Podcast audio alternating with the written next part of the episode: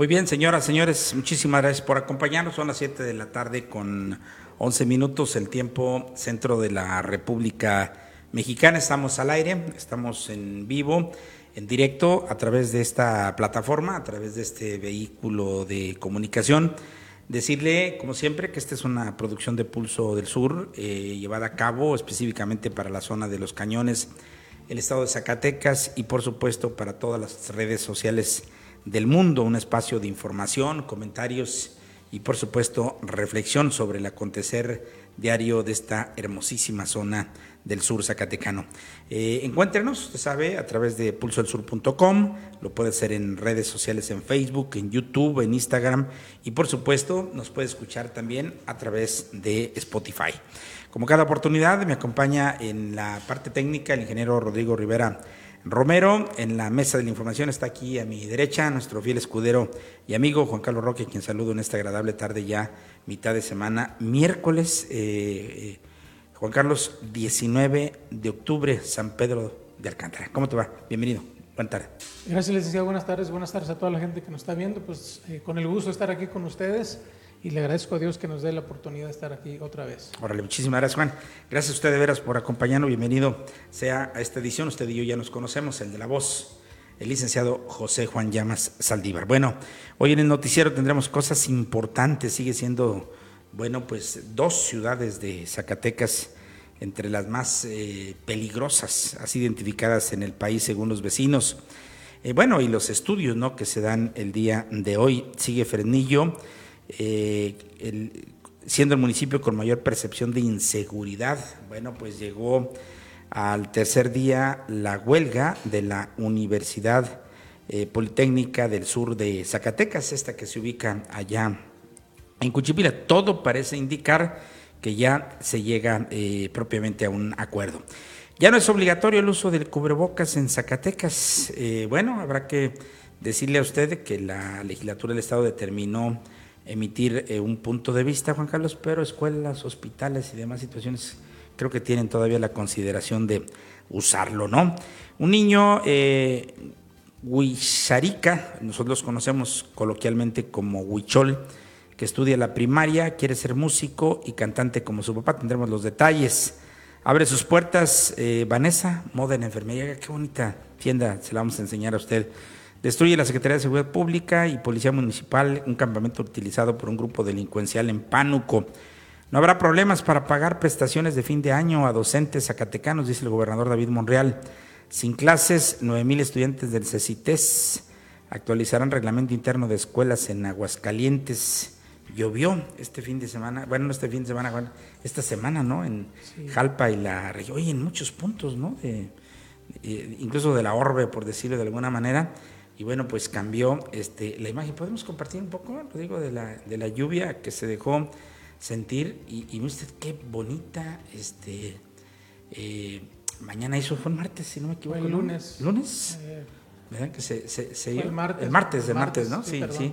Que se dio, pero ve usted qué belleza de ciudad, ¿no? Y, y, bueno, no, no tanto la ciudad, me refiero pues a cómo cambia, fíjate, la, el agua, a pesar de que ya esta se retiró un poquito porque ya no está dentro de su, bueno, todavía, ¿no? Puede sí. estar dentro de sus eh, tiempos, de sus épocas, pero la verdad es que quise reproducir con ustedes esta imagen tan bonita del pueblo cuando cae eh, agua, ¿verdad? Pero bueno, vamos, si le parece a usted rápidamente la información. Y bueno, abrió sus puertas Vanessa, una tienda, fue usted que habla de moda en enfermería. Resulta que las enfermeras hoy tendrán la oportunidad de usar, fíjate, este tipo de ropa muy bonita como parte de un proyecto de índole económico. Vanessa Quesada, quien fuera reina de la Feria de Jalpa, por cierto, abrió las puertas de un comercio en Jalpa enfocado a las áreas clínicas. Moda especializada en enfermerías eh, filipinas, batas quirúrgicas, accesorios como estetoscopios, termómetros clínicos o manómetros, pastilleros, entre otras cosas, son parte de los accesorios que ofrece Vanessa en esa sucursal pues hoy Jalpa necesita de lugares especializados como este para jóvenes estudiantes de enfermería y quienes se desempeñan en espacios de la salud. Ahora le, le, brindamos eh, la más cordial de las bienvenidas al mundo comercial y qué bonito, fíjate que una tú puedes ir, Juan Carlos, ¿no? Sí. comprar ropa y la verdad es que es ropa muy cómoda para, para trabajar. Yo de repente la, la he usado, ¿no? Como, como enfermero ni nada, pero es muy cómodo, ¿no? Enhorabuena por eso. Felicidades pues a Vanessa Moda en enfermería. Y bueno, déjeme decir usted que eh, por tercer día consecutivo, eh, maestros sindicalizados de la Universidad Politécnica del Sur de Zacatecas permanecieron en las afueras de este plantel por tercer día consecutivo.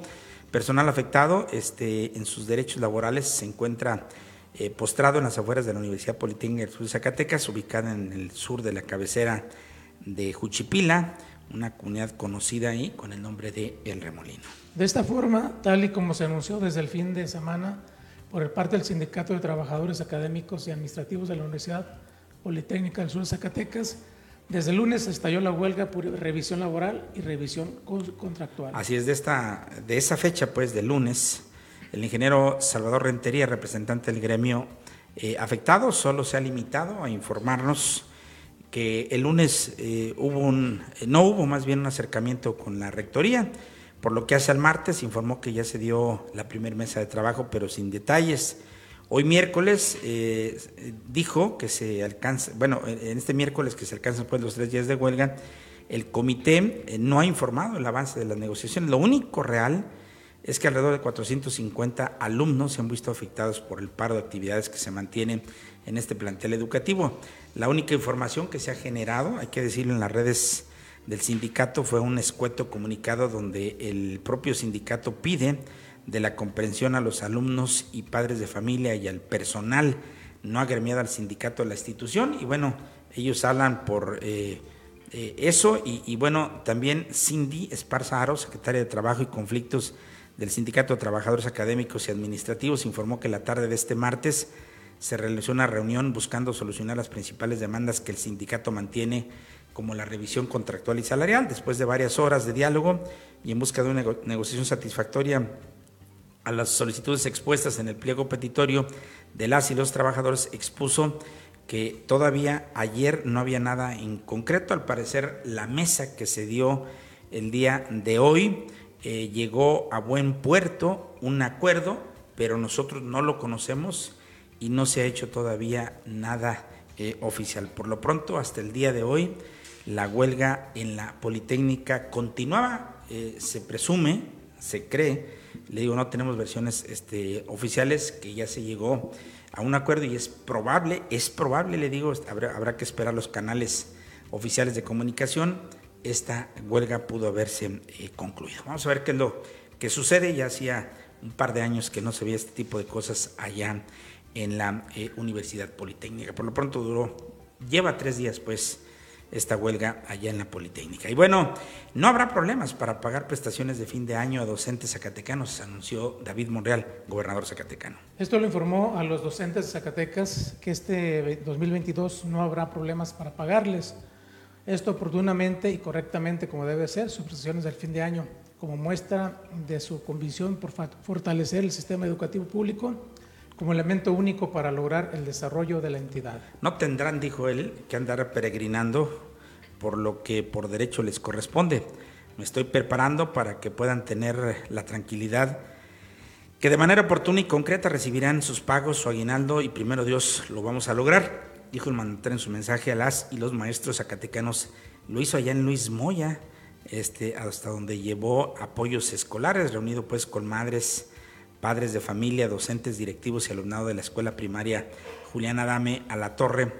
Eh, en la cabecera de Luis Moya, el gobernador pidió a los formadores de la niñez y la juventud que juntos vayamos a fortalecer el sistema educativo, pues es la única alternativa que tienen muchos eh, de nuestros hijos, de la gente que no tiene oportunidad de obtener una educación privada. Al reiterar su compromiso con las y los maestros, dijo es conocedor del abandono en el que fue objeto la educación en México y la necesidad de que tenemos como sociedad de robustecerla.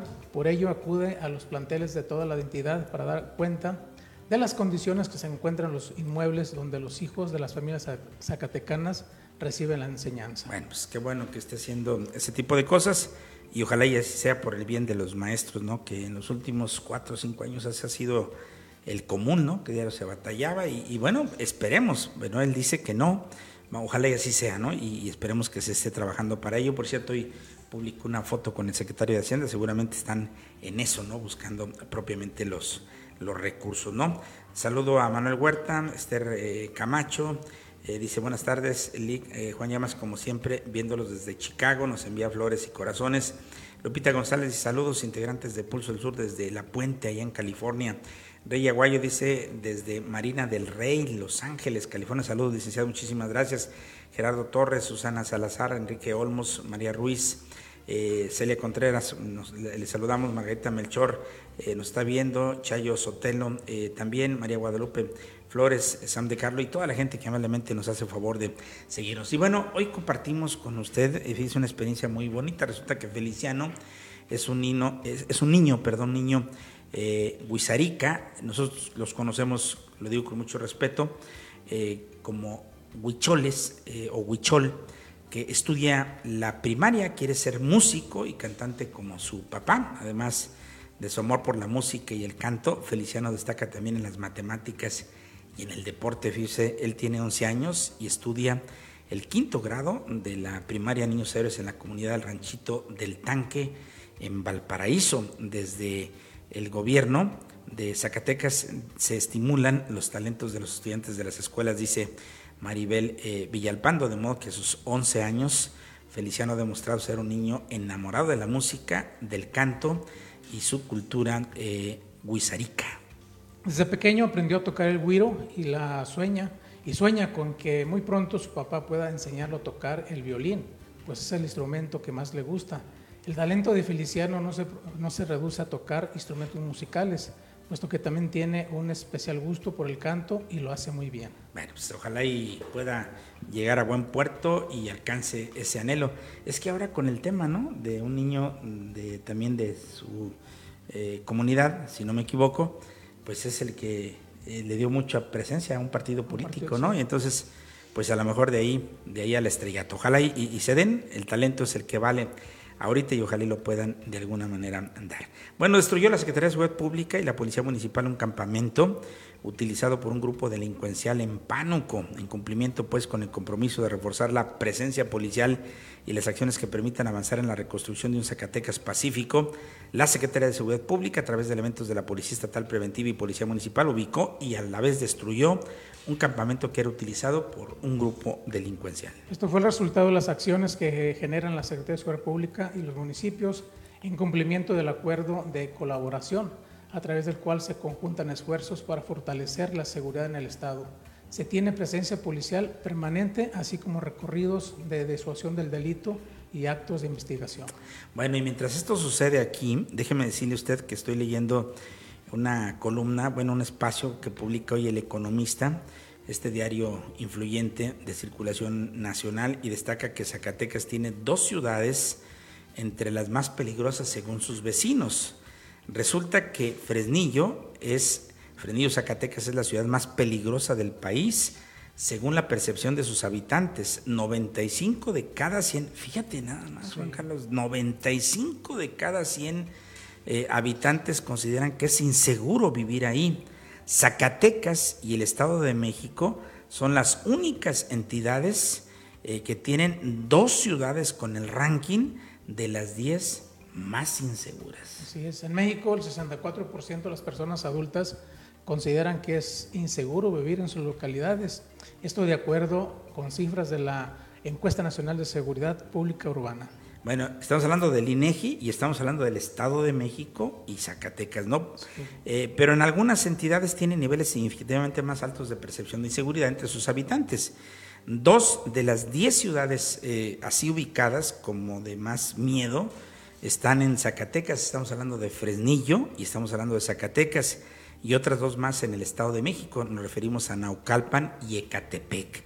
La mayoría de los habitantes de Irapuato, Ciudad Obregón, Colima, Uruapan, Atómica y Guadalajara también se sienten inseguros de vivir en dichas este, ciudades. O sea que ahorita prácticamente para donde voltees, ¿verdad, Juan Carlos? Pero qué triste es que Zacatecas otra vez esté en el escenario este, nacional y luego, luego de repente escuchamos a las autoridades aquí en Zacatecas que dicen, no, es que los medios de comunicación son los que tienen la culpa de que no venga el turismo pero bueno, nosotros qué culpa tenemos si este tipo de cosas lo está dando en su encuesta nacional de Seguridad Pública Urbana, el Instituto Nacional de Estadística, Geografía e Informática, por ejemplo, lo está publicando el Economista y en la mañana fue tema nacional en todas las televisoras, ¿no? Que publican este tipo de reportes. En ese mismo sentido, también hoy el Sol de Zacatecas, por cierto, da cuenta de que Frenillo sigue siendo el municipio con mayor percepción de inseguridad respecto de la capital Zacatecas.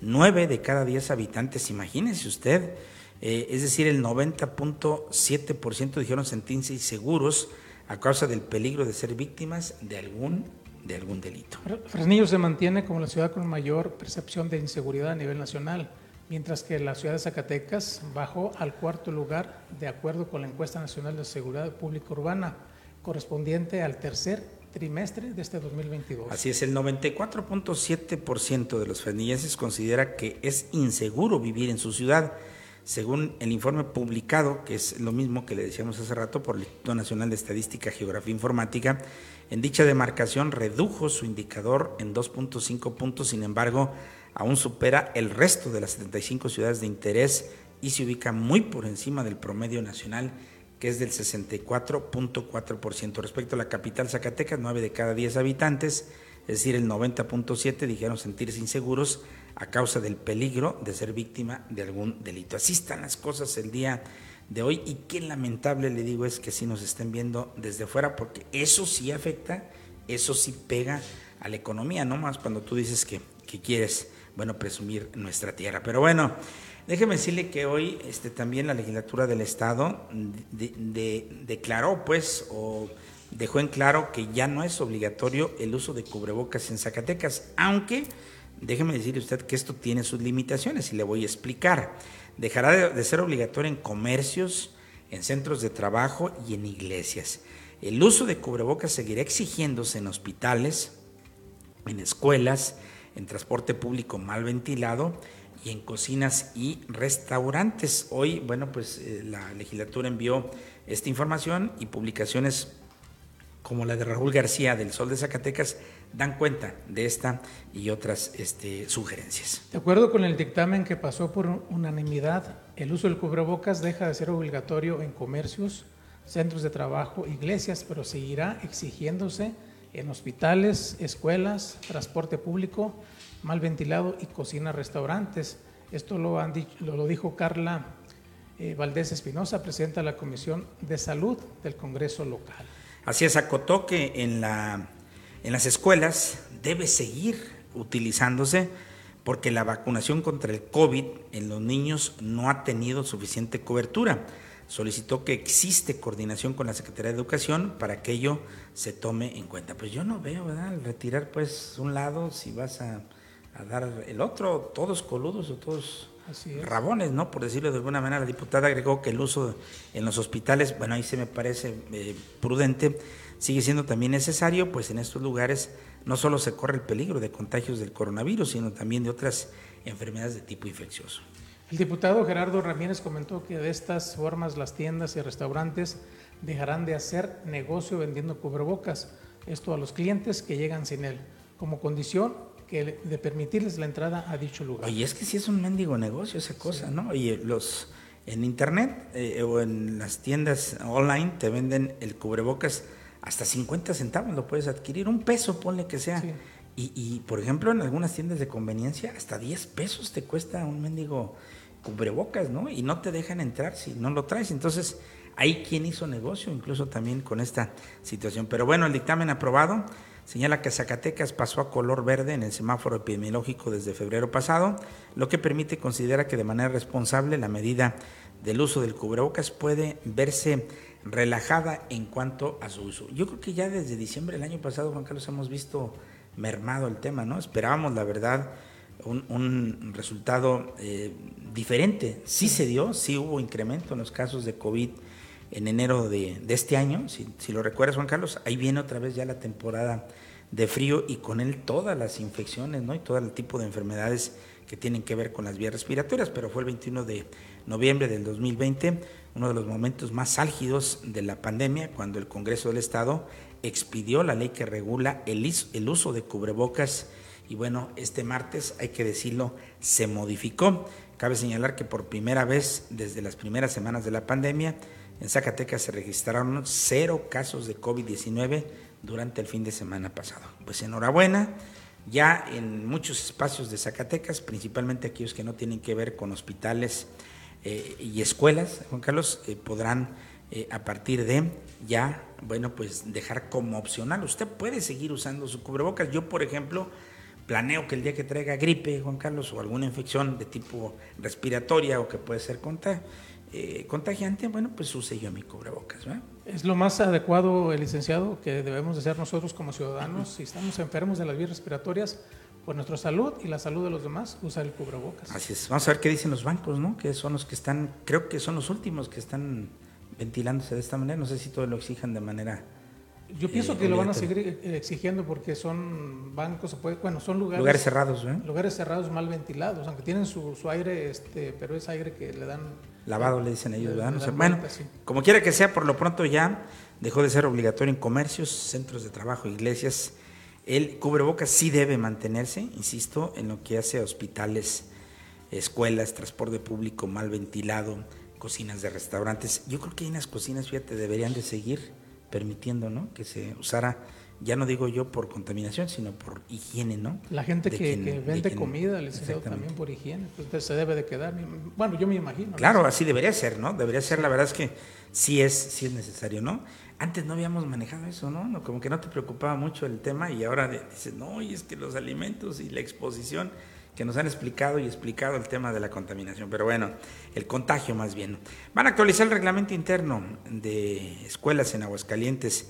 Lorena Martínez eh, Rodríguez, titular del Instituto de Educación de Aguascalientes, nuestra paisana de Tabasco, por cierto, señaló que las instituciones educativas deberán respetar los derechos de los estudiantes. No se puede obligar a un niño o a un adolescente que tenga que traer el pelo corto o que no se pueda pintar de algún color. Fíjate que estas cosas están cambiando ¿eh? en el tema del uso libre, por ejemplo, de los uniformes. Una muchachita puede ponerse el, uniforme de un muchachito y un muchachito si gusta puede hacerlo. El de, así están las cosas el día de hoy y tenemos que entrarle a esta situación y a estas nuevas disposiciones. Luego de repente el tema del pelo y las instituciones también yo, por ejemplo, no soy mucho de esa idea, pero habrá que ver el asunto de las libertades. ¿no? El Instituto de Educación de Aguascalientes dio a conocer que en un conjunto con la Comisión Estatal de los Derechos Humanos hizo un acuerdo para elaborar un nuevo reglamento interno para las instituciones educativas en donde se, tendrán que respetar las condiciones y garantías de los estudiantes que protege la Comisión de los Derechos Humanos. En ese sentido, la titular de eh, Lorena Martínez Rodríguez mencionó que el uso de los temas más importantes que se abortó con la Comisión de Derechos Humanos fue precisamente el que no se le pueda obligar a un niño o adolescente que tenga que traer el pelo corto o que se le pueda pintar de algún color en su preferencia, así como tampoco se le puede impedir que pueda usar aretes o que pueda traer algún tatuaje. Oye, la moda ahorita, ¿no? Que los eh, jovencitos están pintándose las uñas, por ejemplo, bueno, pues son libertades, ¿no? Y habrá que entenderlas ahí y entender también las comisiones al interior de las escuelas, porque hay eh, comités de, disciplina y todo este tipo de cosas que también sin duda alguna es algo importante. Pero bueno, así marca las libertades. Tú ves en Estados Unidos y los niños van a las escuelas con los pelos parados, de colores, con uñas pintadas y todo lo demás. Y bueno, pues es la libertad, ¿no? Es, son las garantías de alguna manera que tiene cada ciudadano y tenemos que estar muy al pendiente de esta situación. Son las garantías, licenciado, del cambio de, de la vida que se viene a, la mente en nuestra época, qué esperanzas que trajéramos el pelo un poquito largo porque pues no, se permitía y ahora... Pero era una restricción, Juan Carlos, a tu libertad, ¿no? A lo mejor vela desde ese punto de vista y tú dices, oiga, pero yo quiero traerlo largo, ¿por qué no? Entonces, yo creo que tiene su lado positivo este asunto. Eh, pienso como tú, del lado de los maestros o de la sociedad que dice, oiga, pero son este, eh, escuelas formadoras del saber, ¿qué onda? Pues sí, pero no puedes transgredir los derechos de las personas, ¿no? Y un derecho es que si Rodrigo un tiempo trajo el pelo largo, ¿te recuerdas? Y, cómo le decías tú que no se lo trajera, ¿no? Pues él tiene sus libertades, ¿no? Y sus propias garantías. Saludo a, Moisés eh, eh, Olazaba, Beatriz González, Luis F. Medina, de la Montes, Consuelo, Leo Serasmo González, Antonio Flores. Dice GR Romero, buenas tardes, licenciado. ¿Qué hay del nuevo, de nuevo acerca de la construcción del nuevo mercado eh, saludos. Yo creo que ojalá y lo olviden este año, ¿no? Sí. Imagínate la capirotada que se va a hacer si se decide eh, hacer las maniobras de tumbar el mercado en estas alturas. Quién sabe si los... Eh, quedamos de ir a platicar, fíjate, en la semana no hemos ido con la gente del mercado, que se dice que está un poco desinformada del asunto. Ahí nos saludo, saludo a Lupe Lugo, Juan Valdés, David Gómez, Lucy Lozano, María Carmen, eh, Juan González, Lupe Salazar, eh, Guadalupe Valdivia, Enedina Sánchez, Ariana Esparza, eh, Patricia Gándara, Jorge Frías, Marta Rodríguez, Elías Robles, María Elena Jacobo, Lourdes Ortega. Bien, gracias de veras a toda la gente que nos está siguiendo en este momento. Vamos a ver qué es lo que sucede. No tenemos más reportes, más informaciones en torno al mercado.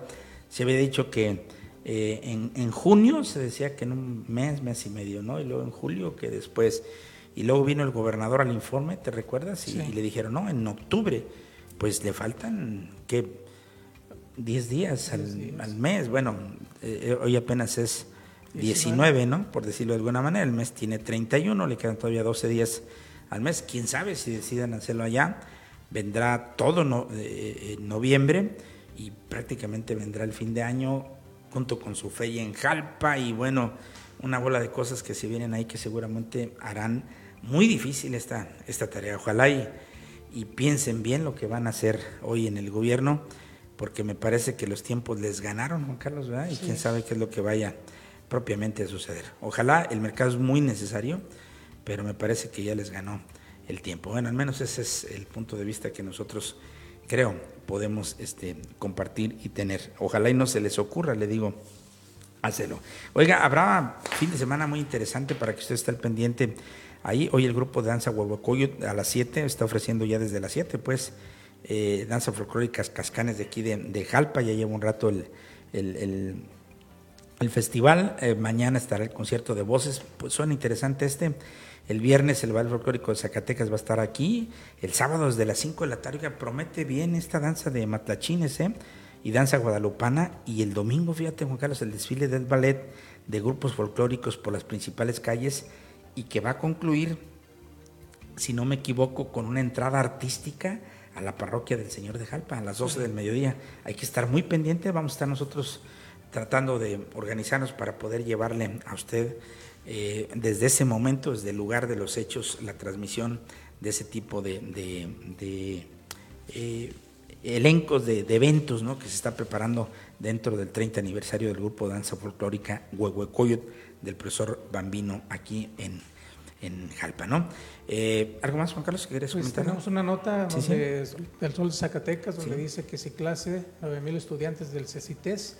Mm. Estos siguen sí, eh, este miércoles con, con inicio de la jornada de lucha de la Conferencia Nacional de Sindicatos, un total de 54 planteles de colegios de estudios científicos y tecnológicos colocaron las banderas rojinegras en Zacatecas, dejando, dejando sin actividad a más de 9.000 estudiantes. Bueno, pues esa es la nota del Estado. De violar la Constitución, eh, fuero no le alcanzará a nivel internacional, dice Germán Martínez al titular de la Secretaría de la Defensa Nacional. Se, pone interesante el tema de las comparecencias, ¿eh?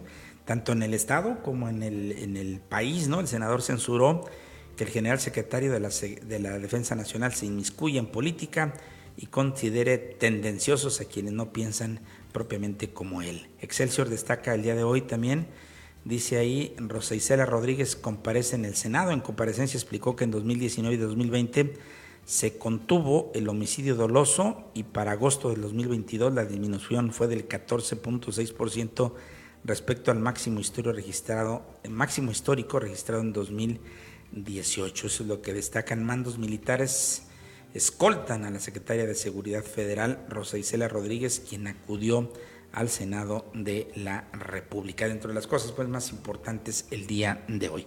Amigas y amigos, muchísimas gracias.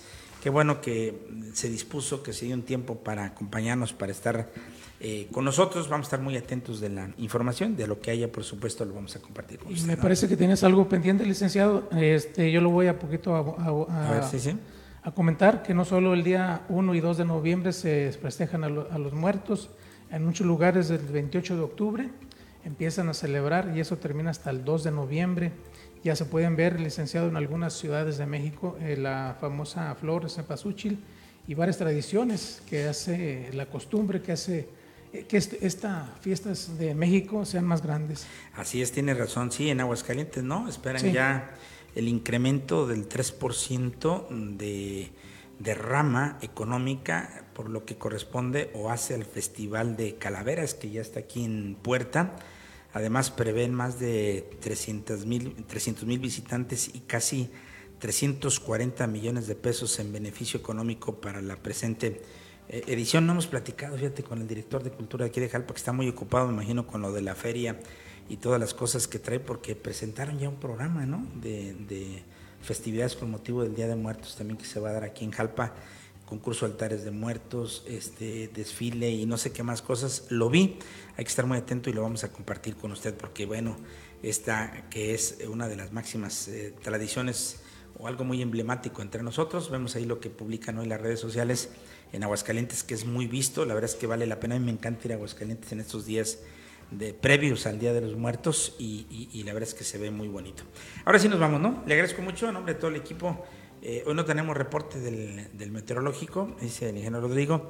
Como siempre, Juan Carlos, agradecerte la compañía, ¿no? Sí, no tenemos el reporte, pero sígase eh, manteniendo porque viene el frío, viene el frente frío, el número 4 viene fuerte y hay que mantenerse con la chamarra. Un saludo para el negro Becerra, un saludo para eh, también el, locutor, vocalista de los Cóndors, Mario Sánchez, que nos está viendo. Ah, Un saludo para mi hijo Carlos también. Gracias, cuídese mucho y manténgase informado con Pulso Noticias. Así es, muchísimas gracias, de veras, eh, gracias, apreciamos mucho su compañía. Nos vemos en la próxima este, oportunidad para estar al tanto. Recuerde que nos puede buscar en Facebook, en Instagram, en YouTube, en Spotify y en todas las redes sociales. Pásela bien, cuídese mucho la vista. Bye.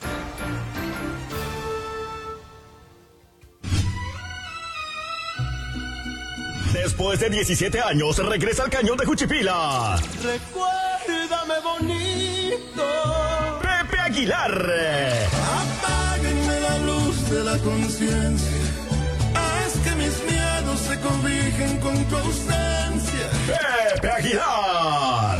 Que digan lo que digan y que pase lo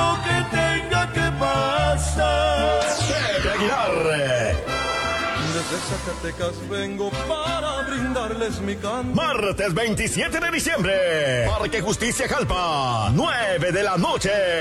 Pepe Aguilar en Jalpa. Boletos a la venta ya en discos y cintas Popeye y en www.tiquetone.mx. Martes 27 de diciembre, Pepe Aguilar en Jalpa. No te lo puedes perder. Favor, déjenme solito aquí.